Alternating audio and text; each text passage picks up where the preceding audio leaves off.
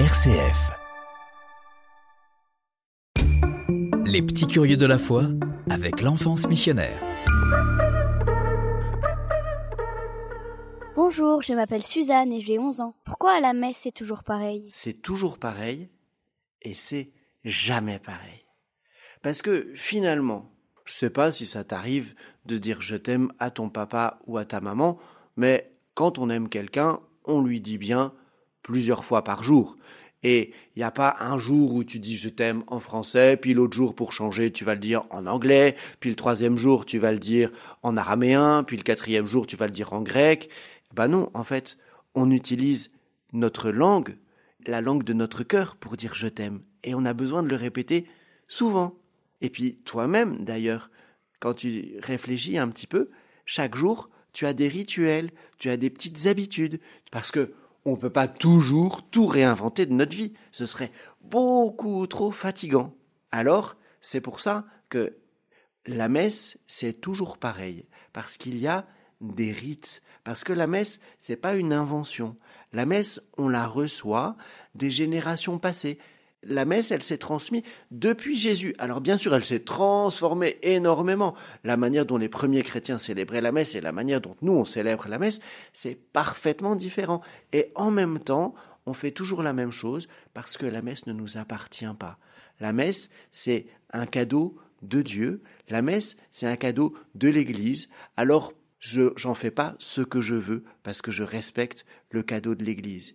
La messe, on est très nombreux et on a des habitudes différentes, on a des sensibilités différentes. On, vient parfois de pays différents. Alors t'imagines si on devait chaque fois inventer la messe différemment pour chacune des personnes qui est là? Non, on fait toujours pareil pour pouvoir avoir un point commun qui nous rassemble. Et en même temps, la messe, c'est pas toujours pareil. Si tu fais attention, chaque dimanche, il va y avoir des prières différentes chaque dimanche, il va y avoir des lectures différentes. Ce qui reste le plus semblable, c'est ce qu'on appelle la prière eucharistique. C'est le cœur de la messe, c'est le moment où le prêtre fait monter l'action de grâce du Christ vers Dieu. Alors ça, évidemment, chaque dimanche, c'est à peu près le même.